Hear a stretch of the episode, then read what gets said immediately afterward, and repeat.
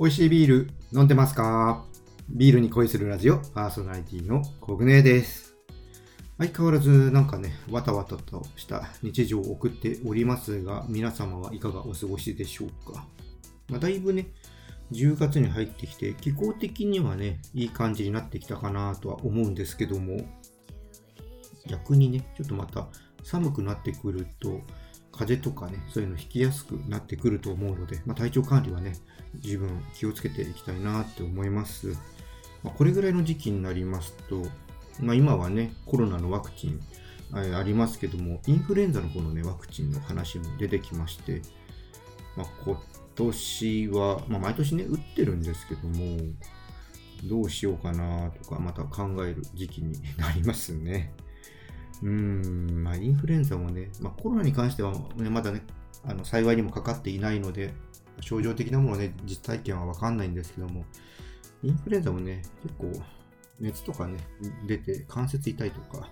喉痛いとか、そういうのもね、あるので、まあ、できるだけね、症状を抑えるためには打っといた方がいいのかなとか考えております。まあ、ちょっとね、また考えていこうと思ってます。はい、じゃあ、ビアコイ始めていきたいと思います。この番組はですね、ビール紹介やビールにまつわる話をお届けすることで、ビールが飲みたくなる、ビールが好きになっちゃう番組です。今回はですね、立ち火ビール醸造所の濃食系のビールと、今更聞けないビール用語をお届けします。今日のね、今更聞けないビール用語なんですけども、日本の大手ビールメーカーの製法としては珍しい感じになっているものです。まあ、どんなものなのかね、聞いて覚えてください。それでは始めていきましょう。やこい、オープンです。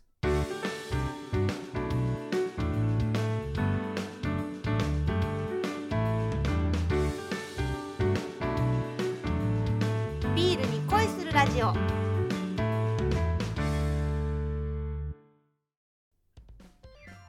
改めまして、ビアコイです。最初はおすすめのビールを紹介する今日の一杯からです。今回は東京都の立ち火ビール醸造所、立ち火デュンケルです。こちらはですね、ドイツ・ミュンヘン発祥の伝統的なビアスタイルの仮面発酵ビール、まあ、いわゆるラガービールですね、になっています。で、立ちさんのはですね、麦の甘み、ホップの苦み、軽い口当たりのバランスが取れているのが特徴となっているそうです。まあ、デュンケルはですね、もう長く聞いていただいている方だとね、ご存知だと思うんですけど、私大好きなビアスタイルの一つですね。派手さはね、ないんですけども、まあ、ローストによるね、カラメルのアロマとか、チョコレートのようなフレーバーとかがね、たまんないんですよね。これね、立ち火さんのね、えー、ブルワーさん、こういったね、伝統的なね、えビール作るのね、うまいので、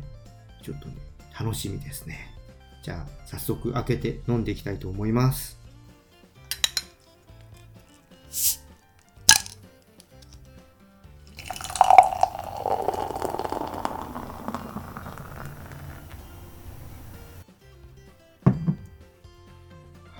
ついてみました。色はですね、綺麗なね、ダークブラウンですね。うん、ちょっと惚れ惚れしちゃいます。じゃあちょっとね、香りの方から見ていきたいと思います。うーん。いいですね。グラスに鼻近づけていくと、ローストがね、強めのカラメルのね、香りをね、感じます。で、その奥に、ダークチョコレートとか、あとね、グレープのようなね、香りも感じますね。ほんとね、いい香りですね。じゃあ、味の方もね、ちょっと見ていきたいと思います。いただきます。いいですね。うん、やっぱね、デュンケルはいいですよ。えっとですね、口に含むと、最初にね、軽いね、酸味のあるね、ローストのフレーバーがね、軽やかにね、こう広がってきます。もうこの時点でね、心地いいですね。で、後の方からね、チョコレートを思わせる甘いフレーバーがね、うん、ありますね。まあでもね、後味はね、すごいスッキリしてるんですよ。軽いね、感じでね、このローストのフレーバーがね、最後の方は続いていきます。ああ、本当になんかね、うん、ピルスナーのね、爽快感とは違うまたね、こう、なんていうんですかね、気持ちをリフレッシュというか、リラックスというか、させてくれますね。これはね、もうちょっと何かね、合わせるんだったら、まあ、チョコレート菓子とかがいいかな。食事だったら何がいいですかね。やっぱり、タレの焼き鳥とかは、うん、まあ、ちょっと鉄板的な感じがします。なんで、あの、照り焼きの料理とかね、そういうのいいかなと思いますね。あの、照り焼きのハンバーガーとかもいいんじゃないですかね。ちょっとあの、パン的な要素も、デュンケルというね、香ばしいところにあるかなと思うので、うん、合うんじゃないかなと思います。ちょっとね、今度ね、機会があれば、あの、マックのね、照り焼きバーガーとか、そういうものとね、合わせてみようと思います。うん、本当ね、個人的には大好きな味ですね。で、こちらのビールなんですけども、オンラインショップの方で購入することができます。オンラインショップのリンク、いつも通り説明欄の方に貼っておきますので、興味のある方ね、ぜひ見てみて飲んでほしいなって思います。はい、ということで、今回は立ち火ビール醸造所立ち火デュンケルを紹介させていただきました。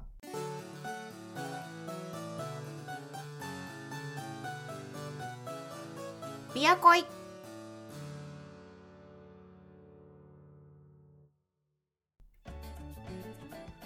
ここからは今更聞けないビール用語です。このコーナーではビールの専門用語をお伝えしていきます。ビールのね、ウェブサイトとか専門店に行くと、専門用語で書かれていて内容がよくわからない、まあ、そんな時がね、あると思います。今更聞けないビール用語ではできるだけわかりやすく簡単に用語の解説をしていきます。ぜひね、皆様のビールライフに役立ててください。それではスタートしていきましょう。今回はパストリゼーションです。これはですね、日本語で言うと熱処理、まあ、正しくは低温殺菌法って言います。まあ、ビールはですね、まあ、酵母が麦汁の中にある糖分を食べて二酸化炭素とアルコールに分解します。で発酵を終えてね、完成したビールの中には、ま、取り除かないと酵母があります。まあ、酵母が、ね、入ってます。で、このままだと温度帯によってはね、酵母が働いてしまって、ビールの味を変えてしまうんですね。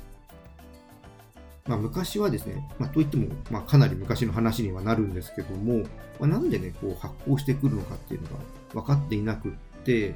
まあ、だんだんそれは研究で、まあ、酵母がね、こういう働きに関わってくるっていうのが分かってきたんですけども、この分かんなかった時代っていうのは、こうビールって、味が変わってしまうっていうことで、この作ったね、醸造所の近くでしか飲めないものだったんですね。で、この発酵が酵母によって、まあ、酵母にあと微生物ですね、によって起こってくるっていうのをね、パスツールっていう人が、まず1865年に発見するんですよ。これ、もともとはワインのための研究だったんですけども、ビールにも応用できるということでね、えー、この低温殺菌法っていうのはね、このパスツールによってね、えー、編み出されました。なので、このパストリゼーションっていうのは、パスツールさんからね、えー、付けられたものになります。で、まあ、このね、パストリゼーション、熱処理なんですけども、まあ、温度はですね、50度から60度で行うとされていて、まあ、現在は瓶や缶にビールを詰めた後に容器ごと殺菌するトンネル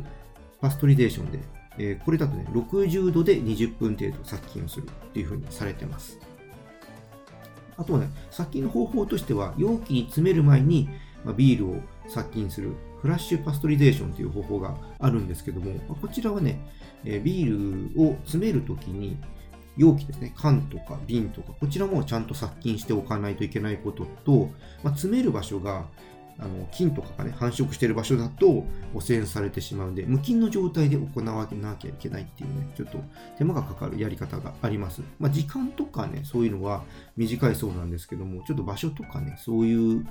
ちゃんと菌がいない状態にしておかなきゃいけないっていうところでね、ちょっと手間がかかる、え、やり方になります。え、日本のね、大手ビールメーカーの商品ですと、パストリゼーションしているものは2種類あります。2種類じゃ2つ商品があります。1つがですね、キリンのクラシックラガーですね。で、もう1つが札幌の札幌ラガービール、通称赤星と言われるビールですね。こちらが、えー熱処理してる、パストリゼーションしてるビールになります。で、このね、パストリゼーションができるようになったことで、まあ、ビールはね、遠い場所でもね、飲めるようになりました。運ぶことがね、できるようになりましたのでね、それでね、すごく広まっていきましたね。で、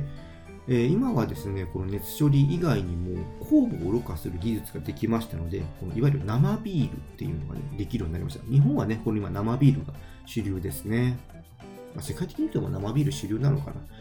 あんまり世界各国でちゃんと回ってみたことがないんで、ちょっと主流という言葉をここで使っていいかっていうのはちょっと悩みどころなんですけど、日本はね、もう生ビールがね、主流ですね。で、これどっちがいいのかっていうと、まあ、どちらにもね、いいところあるんで、まあ、商品の個性として、まあ、理解しておいてもらえると今はいいかなって思います。はい。ということでね、今回はこのパストリゼーション、熱処理に、ね、ついてお伝えしました。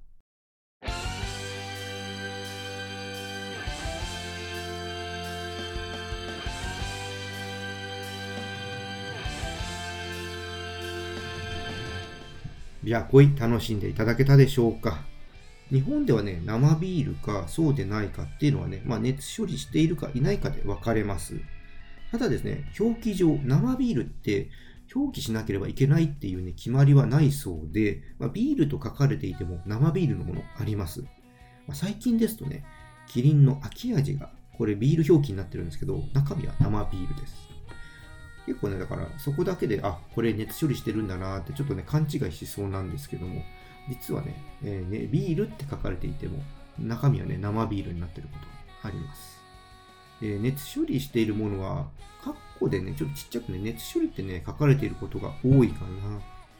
なんでね、まあ、生とか、熱処理でビール選ぶ人っていうのは、まあ、最近は少ないんじゃないかなと思うんですけどもね。もしそういうので選びたいっていう人はね、ちょっとそういったところにちょっと確認するようにしてください。どうなんでしょうね皆さんどうですか？そうやって選んでますかね？私はもう全然このビールが飲みたいと思って選ぶので、全然その、ね、生かとか熱処理とか、ねそういうの全然意識してないんですけども、うん、もしよろしければね、その辺のご意見、コメントの方にください。じゃあね、この辺りで今日は終わりにしたいと思います。このチャンネルではリスナーさんからの感想や質問をお待ちしています。スタンド FM や Spotify をお聞きの方はコメントやレターを送ってください。また今日の配信が良かったらぜひ、いいねとフォロー、そして SNS でチャンネルのシェアよろしくお願いします。それでは皆さん、お酒は適量を守って健康的に飲んで楽しいビールライフを過ごしましょう。二十歳になっていない人は飲んじゃダメだからね。お相手はビールに恋するラジオパーソナリティコグネでした。また次回一緒にビールに恋しましょう。